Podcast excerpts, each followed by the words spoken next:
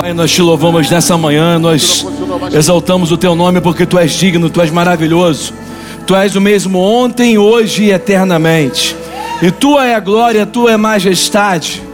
Teu é o reino. E o teu reino não precisa que nada melhore para ele funcionar.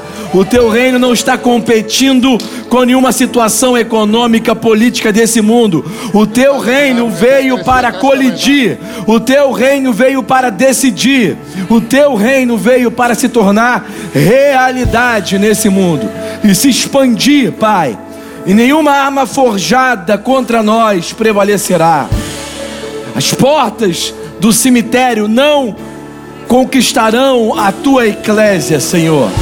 Nós somos o teu, a tua eclésia, nós somos o teu povo, nós somos a casa de poder. E nós determinamos e enviamos ordens a este mundo para que ele seja transformado. Pai, nós sabemos que o mundo não precisa somente de assistência, precisa de transformação. Tua igreja é a resposta. A tua igreja é a resposta para a restauração do mundo. Eis-nos aqui, Pai, eu te apresento cada pessoa nessa manhã que está presente aqui, que está virtualmente aqui.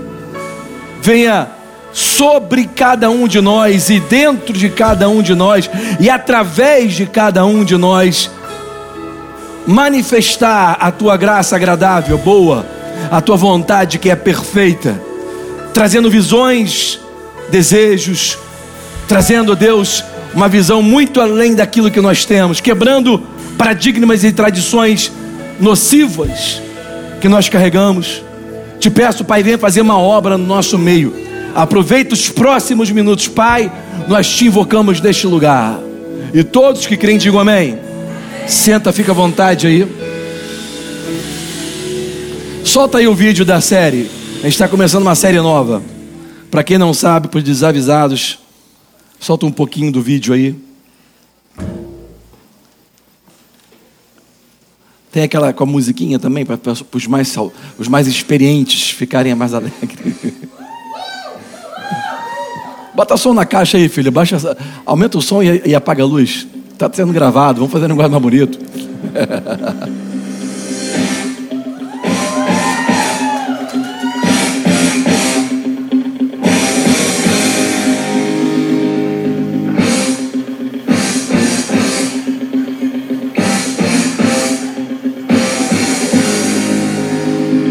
É isso aí. O, filme, o primeiro filme é tão antigo que a, a calça que ele estava usando lá, o Stallone, vinha acima do umbigo. Era moda, né? Aquela moda. A calça vinha aqui em cima, você correndo, preto, correndo. Os mais experientes lembram desse filme. Para quem não sabe, esses filmes, ele tem do 1 até o, o 103, estou brincando. Tem o Rock 1 até o Rock 5, depois tem mais o Rock Balboa, depois tem ele fez tanto filme, ganhou tanto dinheiro. Ele, na verdade, ele nasceu como um ator nesse primeiro filme. Para quem não conhece a história daquele ator Sylvester Stallone, que hoje tem mais de 70 anos. E é difícil, gente. Olha só, você chegar ao topo, né, chegar ao sucesso, é fácil. Relativamente fácil. Você se manter lá, que é difícil. E um cara como esse tem que tirar o chapéu, porque o cara está até hoje aí, né? Com mais de 70 anos, ganhando muito dinheiro com filmes, etc. E o cara está esticando a corda legal. E se ele consegue, você também consegue. Aliás, você consegue, deveria conseguir até melhor, porque você tem uma base é, é, sobre o seu natural, né, melhor do que a dele. Eu acho que eu tenho, não tenho certeza, eu acho que ele é católico, mas com certeza, pelos anos de vida que a gente vê, acompanha a vida dele, a gente não vê muita é, manifestação ali da, da, da, da, fé, assim, de uma maneira muito explícita. Então, ele deve ser uma pessoa somente religiosa, talvez. Então, eu peço a Deus pela vida dele, para ele ter um encontro com Cristo. Ainda é tempo, enquanto ele está ventilando ar aqui na, no ventilador aqui do pulmão, é tempo de você ter um encontro com Deus. E eu quero profetizar que você vai ter um novo encontro com Deus. E você que nunca teve, vai ter um encontro com Ele. E que Ele vai te pegar, Ele vai te encontrar. E você vai ter um encontro que você nunca teve. Sabe, é diferente. O ensino é, é, é algo maravilhoso, mas o toque que Ele dá é diferente. E você vai ser tocado por Ele de uma maneira que você nunca foi tocado antes. E isso vai causar uma reviravolta, uma transformação da água para o vinho. Quem crê diz amém. E quem não, quem não disse amém vai receber pelo amém de quem disse. Porque onde tem a, a, palavra de duas ou três testemunhas, toda palavra é confirmada, amém? Quando tem um amém de duas ou três pessoas, toda palavra é confirmada, ligado no céu, na terra, acabou para ser ligado no céu. Então a gente começou essa série, O Segredo do Rock Balboa. Né? E por quê? Porque é um filme conhecidíssimo, né? É, até os, as gerações mais novas já ouviu falar ou já ouviu esse filme alguma vez. Todos estão na Netflix para quem paga aí uh, o streaming é, e você pode ver também outros outros streamings. É, é legal, é bem bacana. E que eu estava conversando ontem com o pessoal aqui em casa é o seguinte: é, é, muito interessante você perceber que os filmes da década de 80, esse aí eu acho que é de 70, o primeiro, né? Mas década de 80 até o começo da década de 90 você percebe que os filmes eram diferentes de hoje né? Os filmes antigamente não tinham tantos efeitos especiais, não tinha nada disso, mas a maioria deles tinham uma moral da história. Era um filme que passava uma mensagem. E, e a maioria passava mensagens positivas. Ok? De uma reviravolta, de uma, de uma conquista, de, uma, de, uma, de um avanço. Coisa que os filmes hoje, muitas vezes, é difícil achar, né? Você sai deprimido do cinema nos filmes hoje, ou então você não entende nada, ou sai confuso, né? Tem mais barulho, efeito especial do que qualquer coisa, não tem história, não tem enredo, não tem, não tem uma, boa, uma boa moral, né? E os filmes da década de 80, 70 tinha mais moral, eram os filmes que tratavam mais dos assuntos da humanidade ou da sua, da sua sensibilidade, do seu, do seu, das suas, do seu mundo sensorial, né? E esse filme de Rock Balboa teve muito sucesso por, exatamente por causa disso.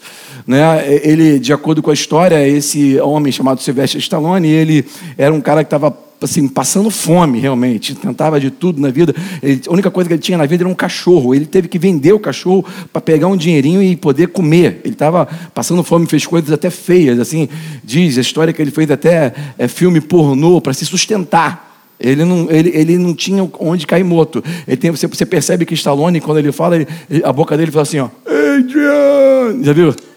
Porque ele nasceu com um problema na boca, a boca dele é toda torta, de verdade mesmo. Acho que não sei se é lábio leporino, acho que não é lábio leporino, mas alguma coisa quando ele nasceu, né, deu errado.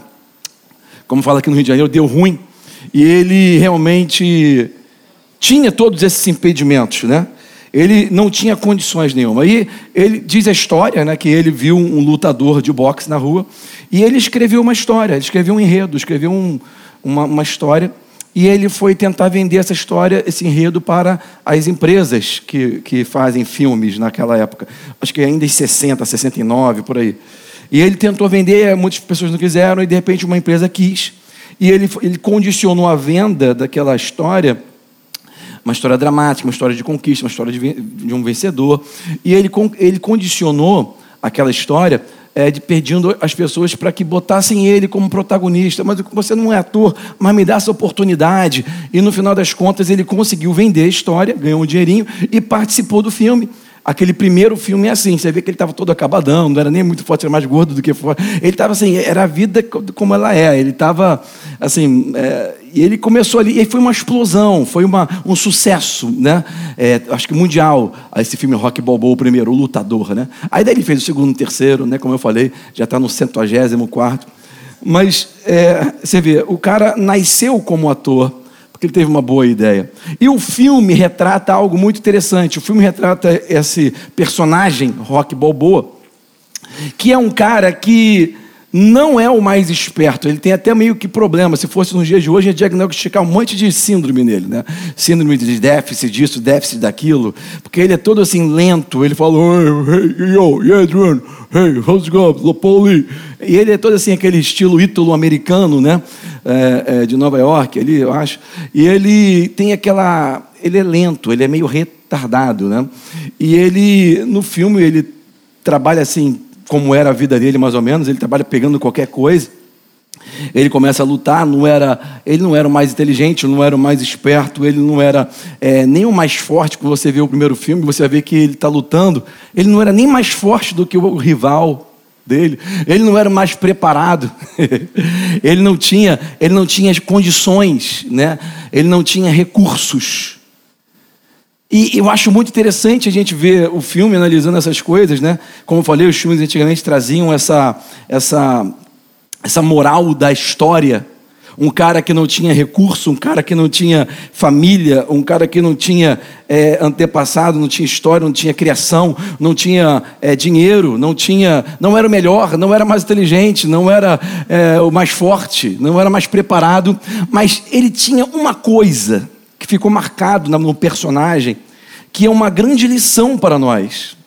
Algo que a Bíblia vem falando já há milhares de anos.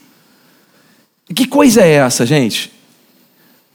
O que, que você pode ter quando você não é o melhor, quando você não é o mais forte, quando você não é o mais inteligente, quando você não é o mais esperto, quando você não tem condições, quando você tem menos recursos que os outros? O que, que você pode ter que vai fazer a diferença quando você não parece que não tem menos do que tudo na sua vida?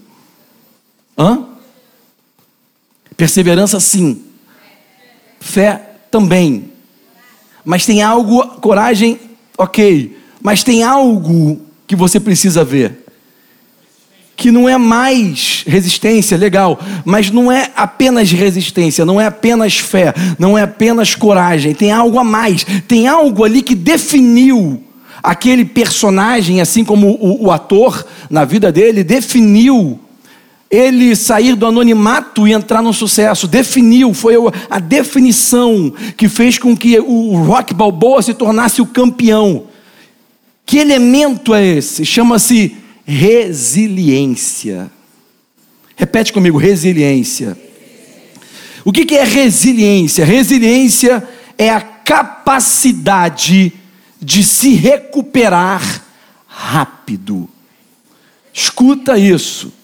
Qual foi o elemento que definiu o Rock Balboa, que definiu o Stallone, que definiu a que define a vida de quem vai conseguir, quem vai ter sucesso, quem vai se sobrepor acima dos outros, mesmo tendo todas as impossibilidades? Resiliência, a capacidade de você se recuperar rápido. Pensa um pouco nisso. É, imagina imagina uma, uma bola de basquete, ok? Imagina uma bola de basquete. Quem já jogou basquete aqui? Aquela bola de basquete é maior do que a bola de futebol, né? Eu ficava abismado quando morei nos Estados Unidos, como aqueles caras jogam bem basquete. Eles andam, cara, eles andam assim, ó, sem fazer força, e a bola vai passando pelo meio das pernas. Eu tentei fazer isso, deu ruim, gente. e sabe, imagina uma bola de basquete. Você faz assim, ela volta para você, né? Se você pegar a bola de basquete na câmera lenta e jogar ela na parede, você vai perceber que na câmera lenta, aquela bola ela vai voando, ela foi jogada. Escuta isso, ela foi jogada. Ela vai voando, quando ela bate na parede, você vai perceber, só em câmera lenta que você consegue ver isso. Você vai perceber que a bola, quando bate na parede, ela vai se deformar ela vai perder a forma original por causa da agressividade daquela, de, de, da, da, daquele movimento de ter sido jogado. Porque ela foi jogada, ela bate na parede, pum, e ela deforma, ela perde a forma original por causa da violência, da agressividade, da força pela qual ela foi jogada. Mas quando você continua vendo, na hora que ela é deformada, ela rapidamente volta para o que ela era e ela volta para quem enviou. Quem está me seguindo? O que, que é resiliência? Quanto mais forte você me jogar, mais forte eu vou retornar. Cara, você levou uma pancada, uma, uma, uma burdoada no meio da cara, uma palavra que é pior do que um soco na cara. Quem já levou? Uma palavra que fere mais do que uma espada. Quem já sentiu? Você escutou alguém falando algo de você, ou algo que você fez com amor, ou, ou de uma. Você tinha uma boa intenção, né? Você estava lá com aquela forma, e você é jogado. Quem já sentiu ter sido jogado na vida? Você é jogado com força para fora. E, e, e sabe, a bola, ela bate na parede, e se você ver na câmera lenta, ela vai se deformar, porque quando você leva uma burdoada na vida, ou de uma pessoa, ou até do diabo, ok? Porque às vezes nós erramos, às vezes a vida acontece e às vezes o diabo aparece, não é verdade? Não interessa qual é a razão pelo que acontece, nem quem causou, Não interessa nem quem causou o negócio. Interessa se você vai ter resiliência ou não. Não interessa se você errou, não interessa se aconteceu ou se o diabo apareceu. O que importa é se você vai ter resiliência ou não. Se você vai ter a capacidade de retornar na mesma forma que você tinha antes. Porque tem gente que quando leva uma pancada, deforma e fica pro resto da vida. Pai deve coitado de mim, você não sabe o que eu vivi, você não sabe o que eu passei. Você é diferente, você nunca passou, você nunca estava na minha pele. Você nunca sentiu o que eu senti. E fica deformado a vida inteira. É a pessoa, às vezes a pessoa até continua, perceba a diferença. O pessoal mencionou perseverança, resistência. Às vezes a pessoa até continua, né? Está perseverando, mas está deformado. Ele está persistindo, mas está deformado. Ele tem fé, ele continua crendo, mas está deformado. Quem está me seguindo? Por quê? Porque ele não teve resiliência. Resiliência é a capacidade de se recuperar. E não apenas recuperar, recuperar rápido. Porque se você demorar a se recuperar, é capaz de você não se recuperar como você era antes. Quanto mais tempo demora a sua recuperação, quanto mais tempo você decide viver na sua dor, mais perigoso é para o fato de você não conseguir mais ser quem você era. Repete comigo: resiliência. Onde está o segredo da resiliência? O segredo da resiliência está na mentalidade. Faz assim, ó. Faz igual o doutor Xavier, faz assim, ó. né? Mentalidade de resiliência. Mentalidade de resiliência. Por que, que, essa série é uma série maravilhosa? Por que, que é importante? Por que, que ela vai fazer a diferença na tua vida? Porque você vai ter que entender que a resiliência não é algo físico. A resiliência não é algo simplesmente sensorial. Porque muitas vezes você não vai se sentir melhor para ficar melhor. Quem está comigo? Você não vai se sentir mais forte para subir no ringue. Você não vai se sentir é, mais preparado do que o seu oponente. Você não vai se sentir mais inteligente do que a sua competição. Você não vai se sentir mais, melhor do que o outro. Você não vai se sentir melhor do que. E, deixa eu corrigir isso, não ficou tão bom. Você não tem que se sentir melhor do que ninguém para você fazer o que é certo, ok? Mas é apenas é, é, é aquela, aquela, aquele conflito mental de você não conseguir se levantar porque você acha que o outro é melhor que você. Quem está me seguindo?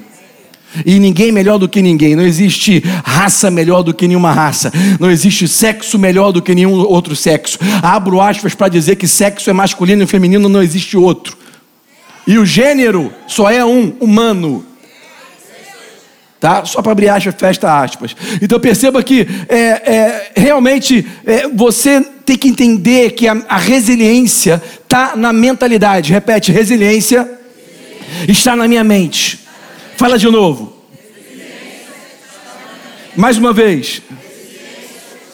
A resiliência está na minha mente.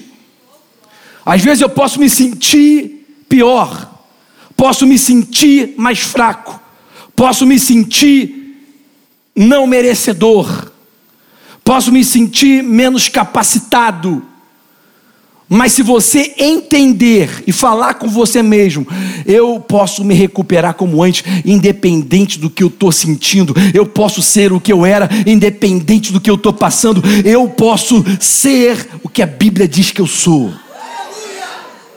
Independente do que as pessoas dizem ou acontece ao meu redor. Resiliência é aquela bola que é jogada, pum, ela se deforma, ela volta. Quanto mais forte você me jogar, mais forte eu retorno. Me joga com mais força, eu volto com mais força. Não é assim que a bola faz? Se tu joga ela com mais força, ela não volta mais forte para você. Resiliência, volta rápido. É isso, é esse, é esse detalhe, é esse elemento, esse ponto de inflexão que a gente tem que entender. Mas isso está na nossa mente. Às vezes você passou por uma situação que tu quebrou o pé, quebrou o teu, o teu corpo pode estar debilitado. Às vezes você passou por uma situação que a tua alma está debilitada. Às vezes você passou por uma situação que o teu bolso está debilitado. Quem já passou por isso? Se fosse escolher entre corpo, alma e bolso, não toca no bolso, irmão. Pode quebrar a perna, pode, né, pode ficar com, com a alma ferida chorando em casa, mas chorando em casa com o dinheiro no mão, que é uma maravilha. Agora, com o corpo em dia, com a alma feliz, mas com, com o bolso quebrado, é duro. Repete comigo: resiliência é a capacidade de voltar a ser quem você era rápido. Não demora, não espera. Quem está me seguindo? Bota na tela aí Gálatas 6, versículo 9. Gálatas 6, versículo 9. O apóstolo Paulo ele trouxe um segredo para a igreja aqui. Esse segredo você tem que ver, porque aqui fala para quem que para quem que a resiliência é reservada. Ele fala assim: "E não nos cansemos de fazer o bem. Não nos cansemos de fazer o bem. Ah, mas eu ajudei e só levei pedrada. Ah, mas eu, eu, eu, eu, estendi a mão e o cara levantou e me deu um soco. Ah, mas eu ajudo um monte de pessoa e, e acabo me arrebentando com isso. Quem já ajudou e se deu mal? Quem já ajudou alguém e a pessoa foi embora falando mal de você? De dez, nove fazem isso. Jesus curou dez leprosos, só um voltou para agradecer. Dá vontade de parar, dá vontade de não ajudar mais ninguém. Quer saber? Eu não vou ajudar mais ninguém, eu não precisava ajudar ninguém. E foi ajudar o cara, ainda me deu um tapa na cara. Está tá dizendo que tu é ladrão, tu é safado, tu é isso, tu é aquilo, tu é maluco, tu é do diabo. Imagina. Então dá vontade de fazer mais nada, né? Dá vontade de parar, dá ou não dá? Mas nós temos que ter resiliência. Essa, esse é o elemento que vai fazer você se recuperar rápido e ser quem você era. Por isso que ele fala: não se canse de fazer o bem, continue fazendo o bem, porque quem é bom faz o bem. Altomiro, eu não sou bom. Você não é bom pelo que você faz ou deixa de fazer, você é bom porque Jesus trocou a tua natureza e a tua natureza agora é boa. A tua natureza agora é como a dele é, o teu espírito é santo, puro, justo como o dele é, porque você nasceu de novo em Cristo Jesus, não na carne, não no sangue, mas através do Espírito Santo. Quem está comigo? Então não se cansa de fazer quem você é, continue sendo quem você é. Tu é bom, seja resiliente, continua fazendo o bem. Aí ele fala: pois no tempo próprio, essa coisa de tempo próprio, essa coisa de tempo próprio parece que nunca chega, né? Quando que é o tempo próprio? Cadê o tempo próprio, né? Estou aqui já há 20 anos esperando que esse bendito tempo próprio, irmão. Essa história de tempo próprio, como é que é isso, né? Vou te mostrar hoje, rapidinho, olha comigo aqui. Pega, tua, pega me dá tua mão aqui, vem comigo, escuta essa. Pois no tempo próprio colheremos, repete, colheremos. Quem gosta dessa palavra, colheita? Quem, quem pode dar uma glória a Deus aí, colheita? Uhul! Quem gosta de colheita, irmão? Tá na hora da colheita! Aí. Tem um lado mais que está mais preparado. Sabe, assim, colheita é uma palavra maravilhosa. Colheita você não associa religiosidade, você não associa igreja. Colheita você associa sucesso, né? Colheita é o momento do, é o momento do, do, do, do, do bem bom, é o momento do, da, do, como é que é, dar é, é partir para a torcida, né? Partir para a torcida, né? É, é, colheita é para a galera, né? Então, realmente, os mais experientes lembram de tudo. É, colheita. Aí no final ele falou assim: se não desanimarmos, tem um ser, tem um porém, tem uma condição, tudo na Bíblia, onde nós somos chamados de andar pela fé, é condicional. Até a graça de Deus é condicional. Não pelo fato dele te agraciar, mas pelo fato de você aceitar a graça. Quem está me seguindo? Tudo é condicional porque tudo é recebido pela fé, né? Sua fé desmorecer, se você desanimar, se você desistir. Então, olha, olha esse segredo que está aqui nesse versículo. Não se canse de fazer o bem. Amém, gente? Não se canse de fazer o bem. Amém? Porque no tempo próprio, no tempo certo, você vai colher se você não desanimar. Olha a condição se você não desanimar. Primeira coisa que eu vejo aqui, colheita. A colheita, como fala nesse versículo, ela é reservada para o resiliente. Você está vendo isso? A colheita ela é reservada para o resiliente. Porque quando ele botou a condição, se você não desanimar, você pode trocar dizendo o seguinte, parafrasear dizendo: se você for resiliente. A colheita virá no tempo próprio para o resiliente, quem não desanima, quem se recupera rápido. Tá vendo agora? A colheita é reservada não para quem está na igreja, não para quem crê, não para quem está perseverando, não para quem está apenas é, persistindo, porque às vezes você está persistindo, mas tu já desistiu, tu está andando assim, ó. Às vezes você crê, mas tu está andando assim, ó. Palmas de mim, eu creio em ti, Pai. Eu creio que o Senhor, quando o Senhor quiser, quando o Senhor quiser. É verdade? Tem muito cristão na igreja crendo, persistindo, mas que não é resiliente, já desanimou, está se arrastando, está deformado, não é mais a mesma pessoa.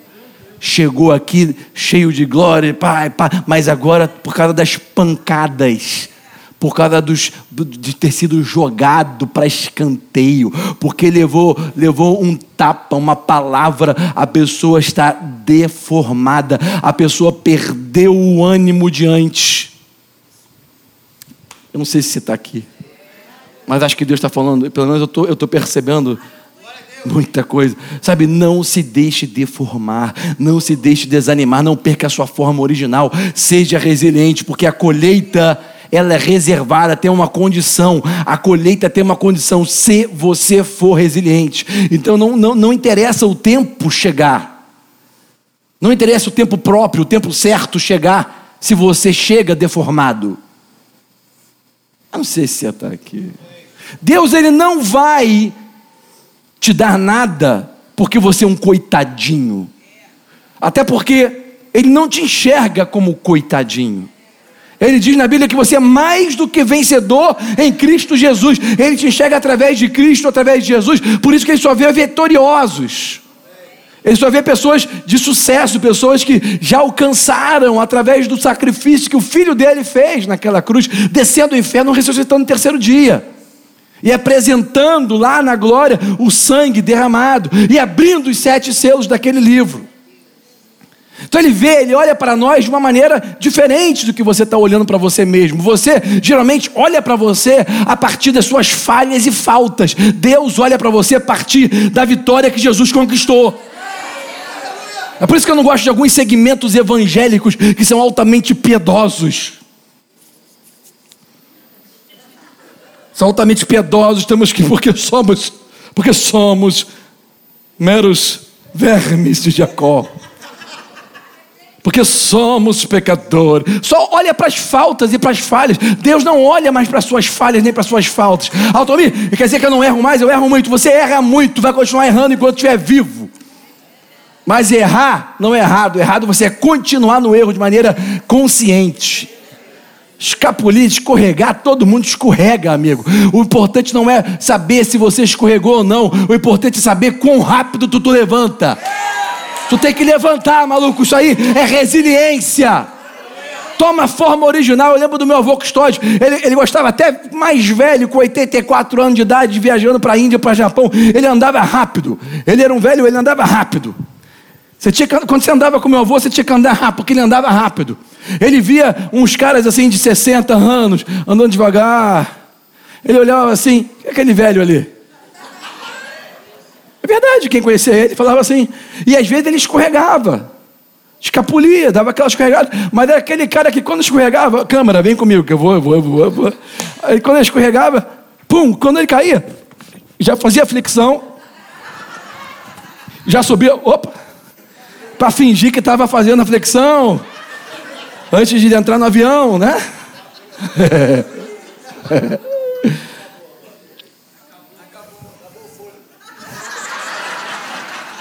Vou fazer um campeonato aqui. Repete comigo: resiliência. A colheita é reservado para quem? Quem é que vai colher nesse mundo? Resiliente. Não é porque você é crente, é porque você é resiliente. Não é porque você é da igreja tal, não é porque Jesus morreu por você, é porque você é resiliente. Quem está comigo? Não é porque você é o melhor, tem mais dinheiro, mais condições, é porque você é resiliente. Quem está comigo? Você precisa desenvolver a mentalidade da resiliência. Você precisa falar com você mesmo. Chama você pelo nome. Altomir, volta, seja resiliente, levanta, levanta a cabeça. Altomir, continua andando rápido. Altomir, continua, fala com você mesmo. Ah, mas eu briguei com minha mulher. Altomir, levanta. Essa briga não significa nada. Você é maior do que essa briga. Vai, levanta, volta. Bota um sorriso no, no rosto. Como diz o profeta Michael Bublé, if you are smiling, you will turn out somehow. Everything will turn out somehow.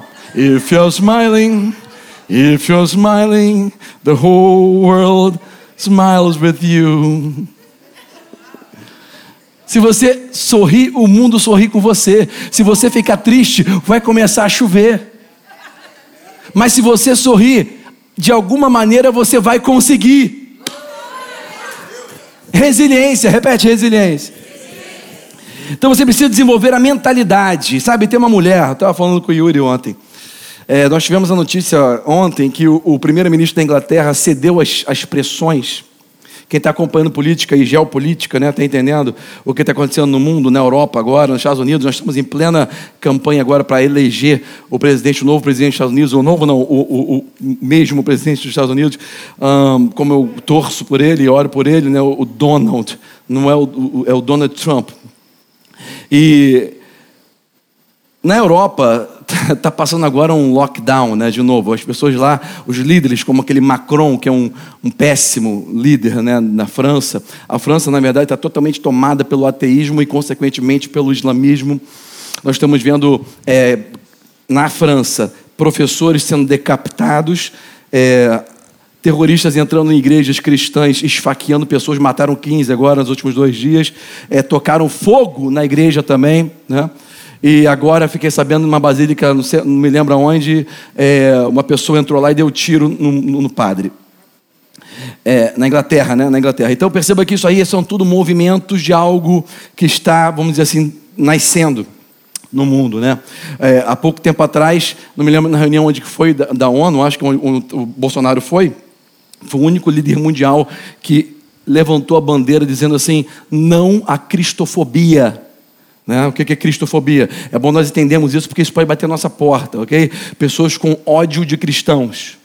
Na Europa já está assim, estão matando os cristãos, decapitando cristãos, tocando fogo. No Chile, aqui do lado, tocaram fogo na, nas igrejas também, ok? E o Papa, que é o maior é, líder da igreja católica cristã, a maior igreja cristã do mundo, não deu uma palavra. Se eu te mostrar aqui um áudio né, da carta escrita por um dom chamado Dom Carlo Maria Migano, que é uma das maiores personalidades dentro da igreja católica hoje, mandou uma carta para o presidente Trump. Se eu mandar esse áudio para vocês nos grupos e vocês escutarem a carta do que ele falou ali, dessa nova ordem mundial e como eles querem destruir a autoridade, é, a educação e a, e a, igreja, como era a ideia original de Rousseau né, né, na, na, Revolução Francesa, né, quando nasceu aquela coisa de esquerda, de socialismo, etc., é, você vai perceber o que ele fala. E o próprio Dom Carlo Migano chama o Papa de anticristo. Tudo que está acontecendo agora na Nova Zelândia, você está vendo lá que é, as pessoas que não aceitam fazer o teste para tomar vacina estão sendo levadas para um campo de quarentena. Nova Zelândia. O que é campo de quarentena? Quem lembra do que Hitler fez com os judeus? Vou para um campo. Separou. Toda essa coisa de ficar em casa, dos ficar em casistas, dessa panicodemia mística, é para separar as pessoas. Porque quando você está separado, você é fraco. Quando nós estamos juntos, congregados, aqui, quando nós estamos unidos, nós somos fortes. Quando estamos orando na mesma fé, nós somos fortes. O que eles estão pensando? Separa esse povo. Separa. Tudo em nome da saúde. Da saúde. Eu quero ver esse governador de São Paulo, esse hipócrita, esse socialista fashion week, de salto alto, perfumado e biografado e calça apertada. Eu quero ver ele tomar a vacina na nossa frente. Se ele tomar a vacina três vezes, eu tomo. A mesma que ele tomar. Porque a cara de pau dele é tão grande, é porque é cheio de botox, não tem como também mudar aquela cara. O nome dele é João Dória. Quero nem saber se esse vídeo no YouTube vai ser cancelado, fazer o quê? Eu quero que vocês recomendem e, compartilhem. Amém? Porque hoje no YouTube você não pode mais falar certas coisas. se você falar no YouTube, agora está sendo transmitido, eles vão cortar. Para ninguém assistir, sabia? Se eu falar o nome daquele país lá que o João Dória fez, comprou as vacinas e fez escritório lá, lá no Oriente, se eu falar esse nome, eles cortam o, YouTube.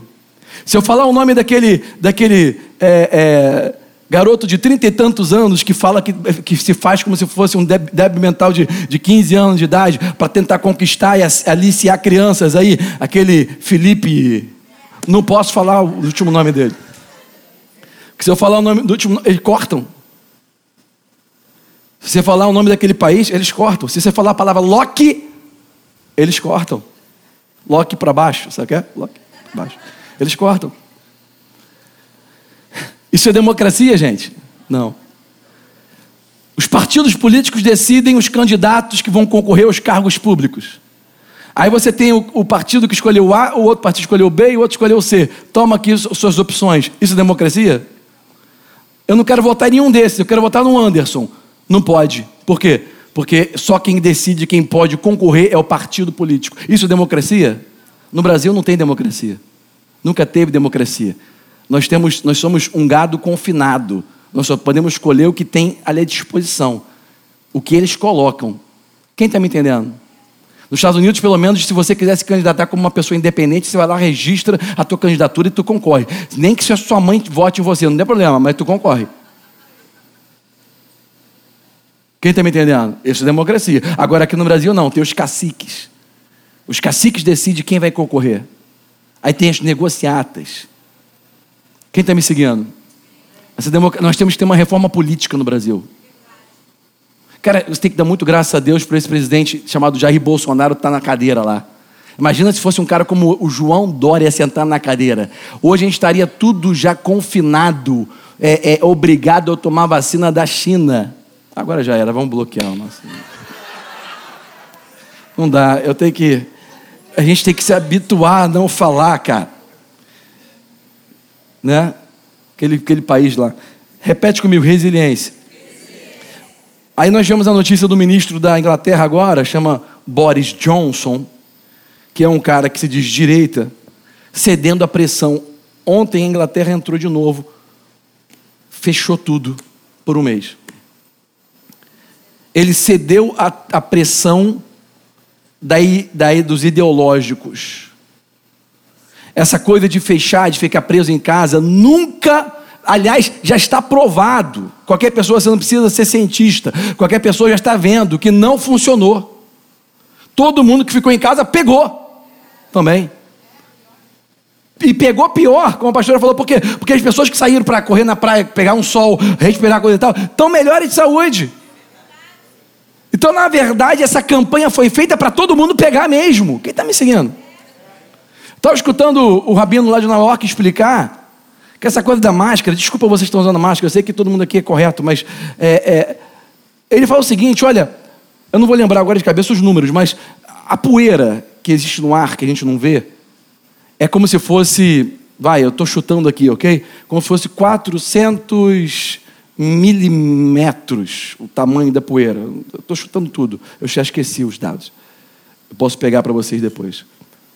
O tamanho do vírus do Covid é 0,003 milímetros. É assim, é com, em, em termos de comparativos, é como se pegasse a bola de basquete, a bola de basquete é a poeira. Sabe qual é o tamanho do vírus? Um alfinete. Imagina, compara um alfinete com a bola de basquete. Então, A poeira que você não vê e você respira diariamente é a bola de basquete. E o vírus é um alfinete. Agora, a poeira que passa pela sua máscara é a bola de basquete. O vírus é o alfinete. Você acha que essa máscara está te protegendo de alguma coisa? Essa máscara está fazendo você respirar CO2, ao invés de respirar oxigênio e debilitar o teu pulmão, que precisa estar fortalecido. Tudo foi feito para o pessoal pegar mesmo em nome da saúde. Aqueles governadores que deixavam os hospitais todos quebrados, pessoas morrendo no corredor, agora não, eu quero cuidar de você. Até o Aécio Neves, o aspirador de pó de Brasília, disse agora que quer não, porque todo mundo tem que tomar vacina, vacina tem que tomar cara tinha sumido, nem lembrava que ele existia, apareceu essa semana dizendo, não, vacina. Cara, o PSDB, esse partido, né, que é o Socialista Fashion Week, esse partido que é, a vida inteira fica falando, eles são os piores, são os mais cara lavadas, com gel no cabelo, salto alto e biografados. Esses caras são os piores. São, esses caras são. Nunca vote ninguém do PSDB. Tá? Eduardo Paes do PSDB, ok? Nunca volte ninguém do PDT, ok? Ah, o Tommy está defendendo Marcelo Crivella. Eu botei um vídeo nas redes sociais dizendo que a única opção que tem no Rio de Janeiro é Marcelo Crivella. Por quê? Porque eu gosto dele? Não. Não gosto dele. Ele parece que é autista. Porque eu gostei da, da reação dele na, na, na pandemia? Não.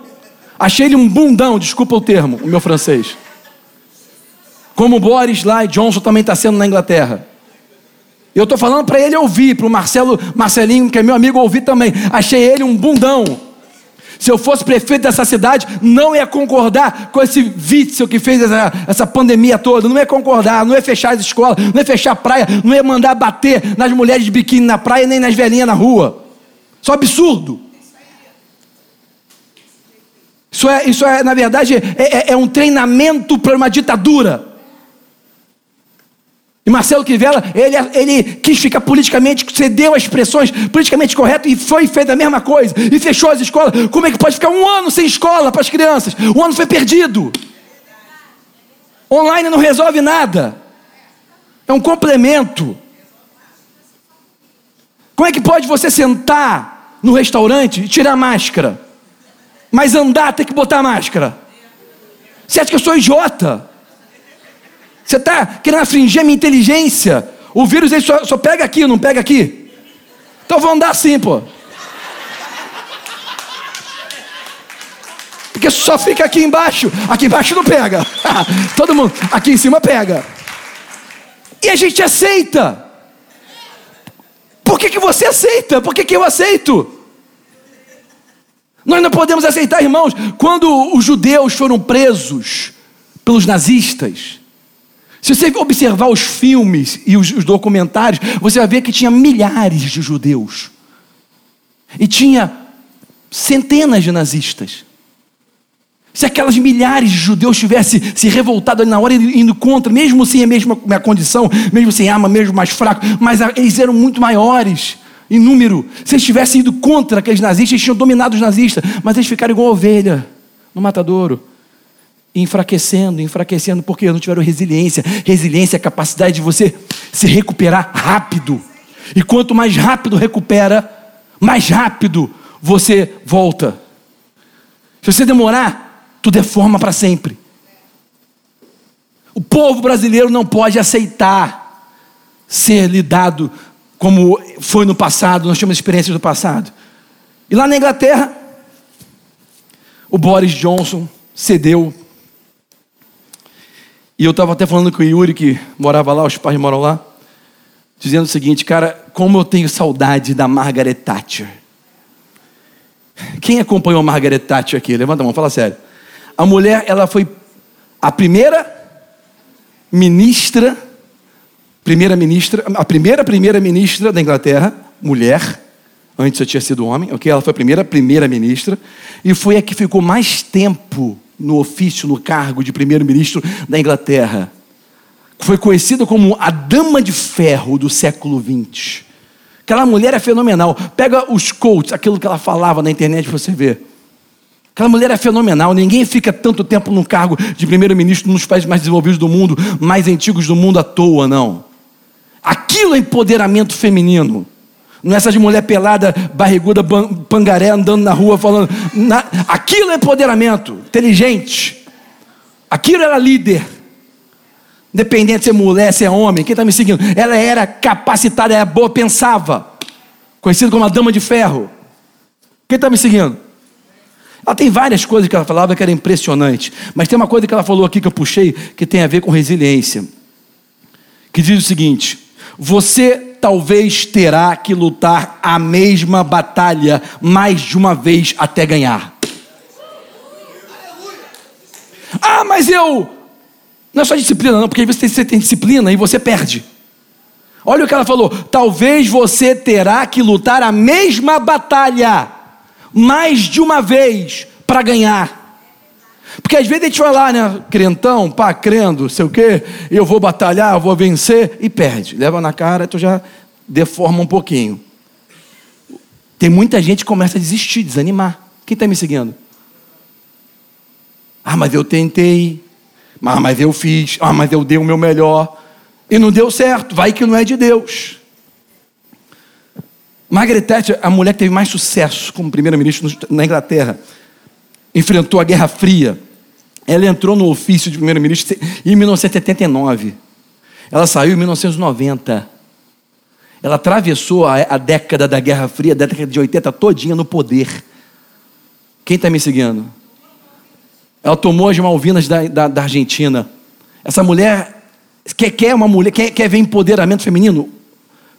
Estuda a vida de Margaret Thatcher, a dama de ferro do século XX.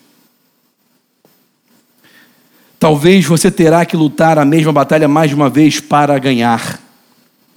Tem uma, uma, outra, uma outra mulher aqui, eu peguei mulher de propósito também, que foi uma grande pensadora, que diz o seguinte: o entusiasmo é comum, a resistência é rara. Angela Duckworth.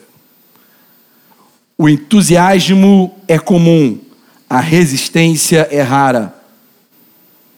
Nós vivemos no mundo do entusiasmo. Nós vivemos no planeta dos coaches. Você precisa de um coach para você acordar, precisa de um coach para tomar decisão, precisa de um coach para malhar, precisa de um coach para trabalhar, precisa de um coach para dormir, precisa de um coach para, sei lá, fazer qualquer coisa. O coach tem que ir lá, vai, faz, vai, faz. É assim, tem que fazer assim. Não, peraí, irmão, se tu não aprendeu com tua mãe, tu não vai aprender com o coach. Se tu não aprendeu na escola, tu não vai aprender com o coach, irmão. Quem está me seguindo? A questão não é quem está te ensinando, quando está te ensinando. A questão é se você vai ter resiliência ou não. Porque a sua motivação, ela geralmente dura até a próxima tempestade. Você está entusiasmado até você cair do cavalo ali na frente de novo. O cara vai participar lá daquela, daquele encontro, sai todo. Ok, chegou ali na frente, levou uma má notícia, chegou logo um boletão na cara, pau! Deforma a cara dele. Aliás, ontem foi Halloween nos Estados Unidos, né? A melhor fantasia que eu já vi na minha vida, a mulher se vestiu de boleto. Eu saí correndo se eu visse aquela mulher na rua. Desesperada, irmão. Já que é para apavorar, se veste logo de boleto. Rebeca me mostrou. A mulher se vestiu de boleto. É ótima ideia. Deixo aqui um recado para você. Quer se fantasiar? Fantasia qualquer dia do ano, menos no Halloween. Amém? Vem com essa ideia de crente moderno se fantasiando no Halloween. Não, você não tem, você ah, já está provando que você não conhece, você é um analfabeto histórico, você não sabe o que é Halloween e da onde que nasceu o Halloween. Não é só festa das bruxas, é coisa muito pior. Você não sabe, lá dos celtas, isso aí você não sabe. E era um tempo que eles faziam, é, é, é, abriam espiritualmente para novas entidades entrar na terra para abençoar as colheitas deles. Altamente pagão. Então, irmão, ah, eu sou crente, mas não tem nada a ver, tem nada a ver. Tem tudo a ver. Só que você é um ignorante. Quer fantasiar? Fantasia, bota a roupa do Chaves, bota a roupa de, de quem você quiser, da Dilma, mas faz qualquer dia do ano, menos no Halloween, para não participar desse trabalho espiritual. Quem está me seguindo? Poxa, pode botar a roupa que você quiser, mas não bota no dia do Halloween. Amém? Amém. Beleza. Eu botei o título dessa mensagem, posso começar a pregar? Eu botei o título dessa mensagem, e talvez isso seja o mais importante. Está lá, tá aí no YouTube. Fé forte. O que é uma fé forte? Hoje em dia, né? O culto vai ser forte. Nós vamos para quinta forte para quarta forte, para terça forte, para o sábado forte. Vem fazer uma oração forte. O que, que é? O que, que é ter uma fé forte? O que, que é isso? É você gritar muito? É você balançar muito? É você falar muito em outras línguas? É você rodopiar? É você virar um helicóptero? O que, é ser forte? O que é uma fé forte? O que é espiritualmente ser forte? O que é isso? Porque no nosso mundo pentecostal, penteco, pentecostaloide, ok? A gente pensa que pé forte é você gritar muito. É, é, é o pregador aqui rodopiar. Assim, parece que está tendo um ataque cardíaco. É forte. É forte por quê? Por que, que é forte? Não. Eu vou te mostrar o que é uma fé forte. Uma fé forte é uma fé longa. Porque tem muita gente que está gritando aí, mas desiste rápido. Tem muita gente que está falando alto, mas que desiste, é deformado rápido e não toma mais a forma original. A fé forte é fé que continua crendo. Aquilo que Jesus chegou para Jairo e falou: não tenha medo, continua crendo. Isso é fé forte. A Bíblia não diz o que Jairo falou, porque Jairo não falou nada. Ele, continu... ele podia ter até baixado a cabeça, mas ele continuou andando em direção à filha dele. Quem está me entendendo? Fé forte não é gritar, não é rodopiar, não é ser muito é, é suar. Se fé forte é você continuar, mesmo sem razão. É você continuar, mesmo quando. É você continuar a crer, mesmo quando crer não parece estar tá funcionando. Quem está me seguindo? Você está crendo e parece que não está funcionando. Você está acreditando e parece que não dá jeito. Você está aplicando o que você conhece e parece que nada mudou. Né? Quanto mais você reza, mais assombração aparece. O que é uma fé forte? É você continuar, mesmo quando continuar parecer não está funcionando. Fé forte é fé longa. Se você não desanimar, a colheita é reservada para o resiliente. Quem está comigo? Então, a fé forte é quando você continua crendo, mesmo quando crer parecer não funcionar mais. O inimigo, ele não pode te derrotar. Seu inimigo espiritual, estou falando, o diabo, Beuzebu, o bicho ruim, né? Ele não pode te derrotar. Então ele tenta fazer você desistir.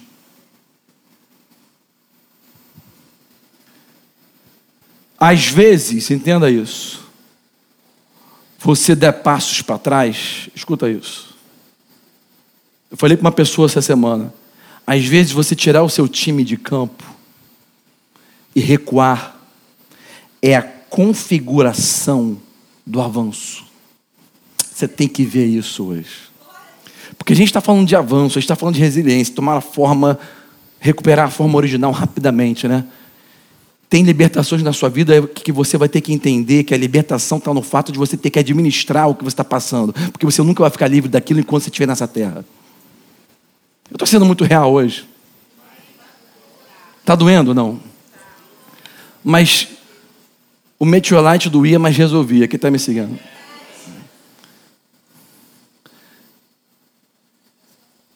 Tem recuo que é avanço na tua vida. Tem momentos que você tem que tirar o time de campo e você vai avançar. Quem está comigo?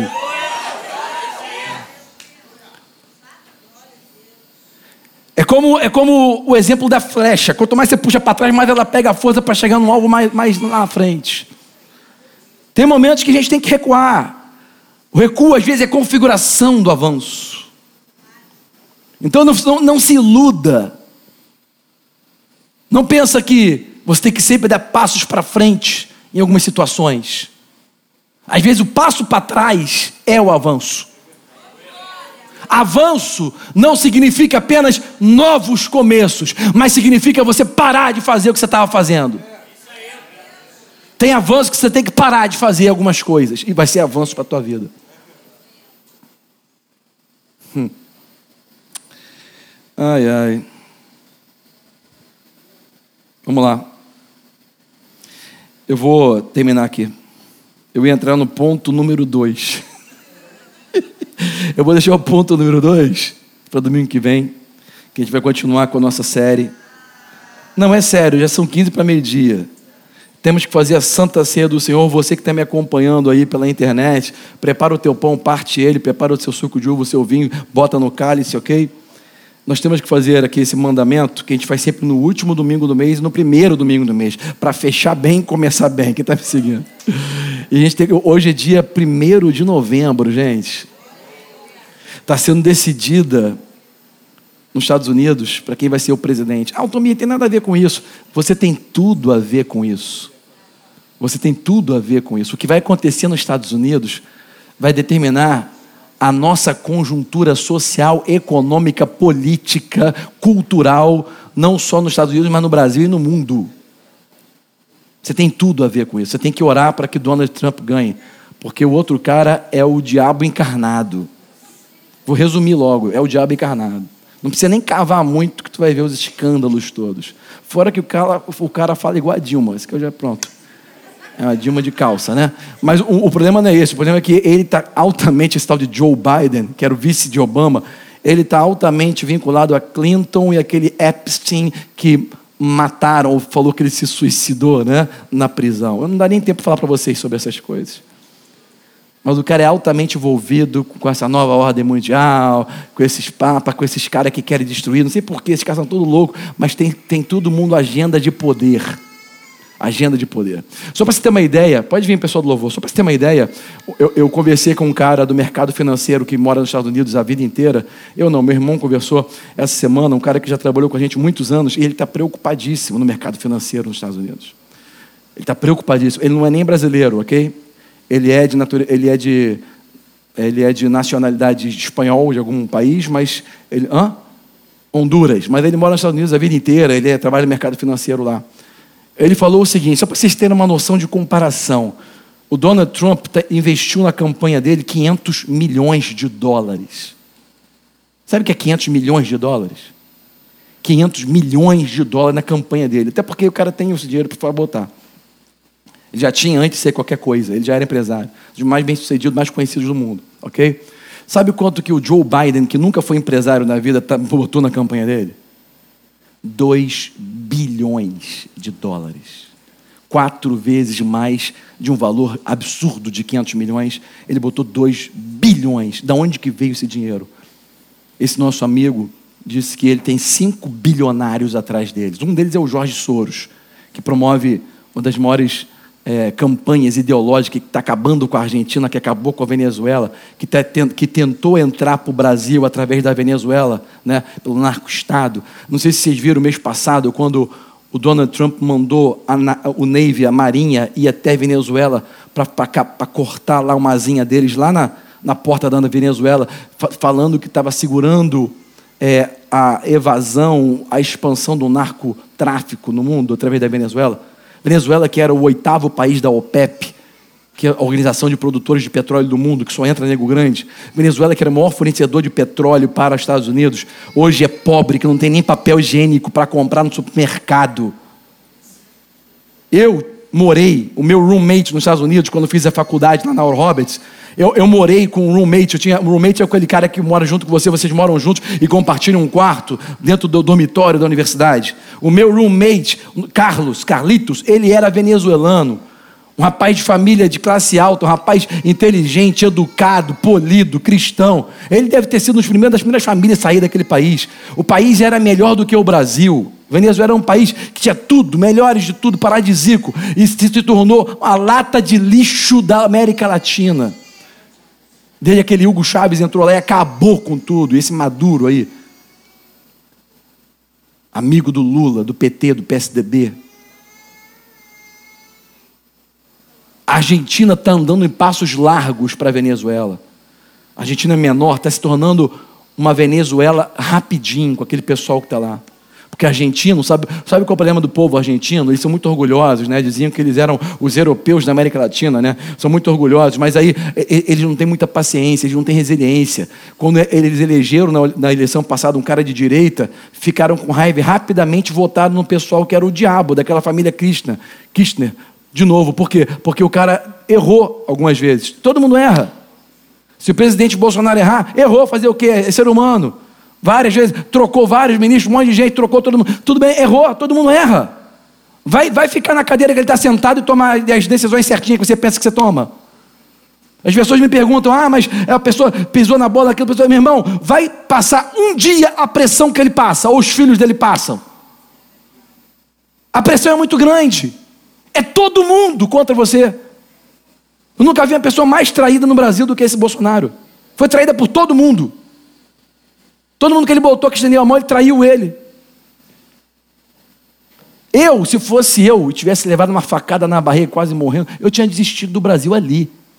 Eu não quero nem saber, eu vou para vou a Suíça, meu camarada. Tchau. Tchau. Eu nunca vi na minha vida um cara ter sangrado pelo país. E está lutando pelo país.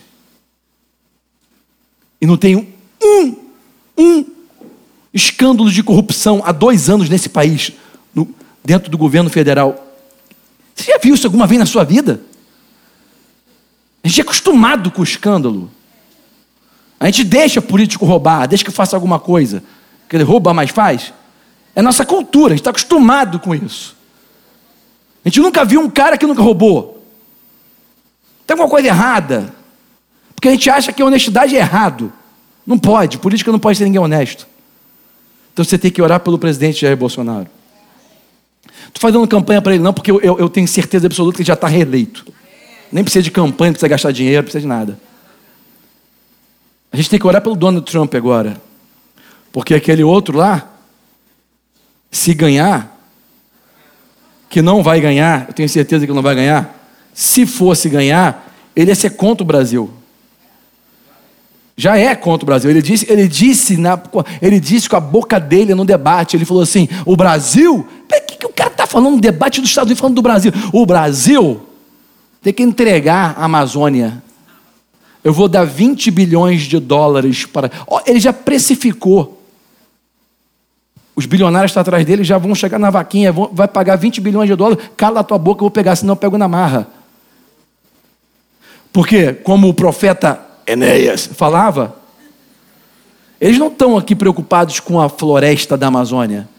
Porque se tivesse preocupado com as árvores da Amazônia, está pegando fogo as árvores da Amazônia, meu irmão, vai se preocupar com o fogo na Califórnia, pô. O mundo inteiro pegando fogo, você vai ficar olhando para a Amazônia. Todo ano tem, tem incêndio em floresta. Isso é combustão natural, isso acontece. A gente sabe das outras guerras que tem lá.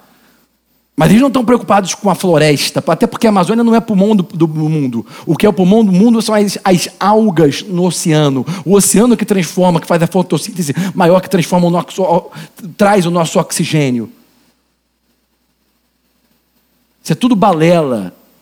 Não existe aquecimento global. Não existe essa coisa de estar tá perdendo oxigênio. Isso é tudo balela que nos ensinaram, nos catetizaram na escola socialista do Brasil. O Brasil sempre foi socialista. Mas era, era meio fashion week depois virou petista vermelho, xiita, e agora está tentando voltar meio rosa. Alguns vestem amarelo.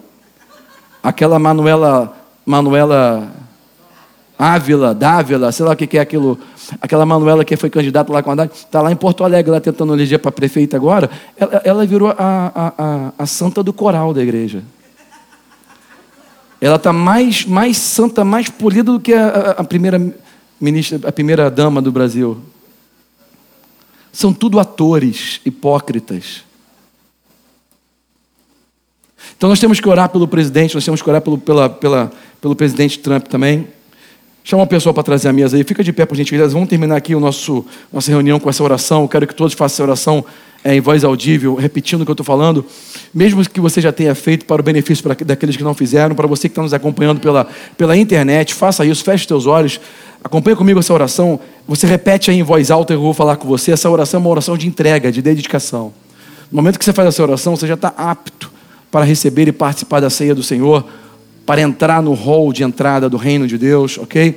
Essa oração é você simplesmente confessar que Jesus é o Senhor da sua vida. E você pode ler horóscopo, você pode acreditar em cartomante, você pode pensar que existe é, sabedoria na astrologia, não tem problema nenhum, porque quando Jesus entra, os outros demônios saem. É só isso que eu tenho a dizer sobre essas coisas. Feche os olhos e repete comigo assim: Pai Celestial, hoje eu confesso Jesus como único Senhor e Salvador da minha vida. Perdoa os meus pecados, purifica-me com o teu sangue, escreve o meu nome no livro da vida. Eu desfaço todo o trato que eu fiz com o inimigo da minha alma e eu recebo o selo e a paz do Espírito de Deus no meu coração. Amém. Uma salva de palmas aí para todos aqueles que nunca fizeram e agora fizeram. Você que está se sentindo longe de Deus, agora você voltou para Ele, se conectou novamente. Amém? É uma oração simples. Jesus é Senhor. Senhor significa dono. Jesus é seu dono. Ah, mas eu tenho meu livre-arbítrio. Mas você vai preferir obedecer o que seu dono diz. Porque melhor é obedecer do que depois tentar fazer qualquer tipo de sacrifício para tentar convencer ele, ok? Pastor Domingo vai levantar essa bandeja com as nossas, as nossas, nossos cálices, nosso pãozinho. Estenda a tua mão para cá. Vamos consagrar esses elementos. Pai, nós consagramos os elementos que representam o teu corpo partido por nós e o teu sangue derramado por nós, o sangue do Cordeiro e a carne do Cordeiro. Pai, nessa ceia, que venha se manifestar cura, que venha se manifestar a cura da alma, a cura do corpo. O Pai venha alcançar o ser humano em todas as áreas débeis, as áreas disfuncionais de suas vidas. Manifesta milagres, prodígios e maravilhas no nosso meio. Te pedimos em nome de Jesus e todos que creem digam amém.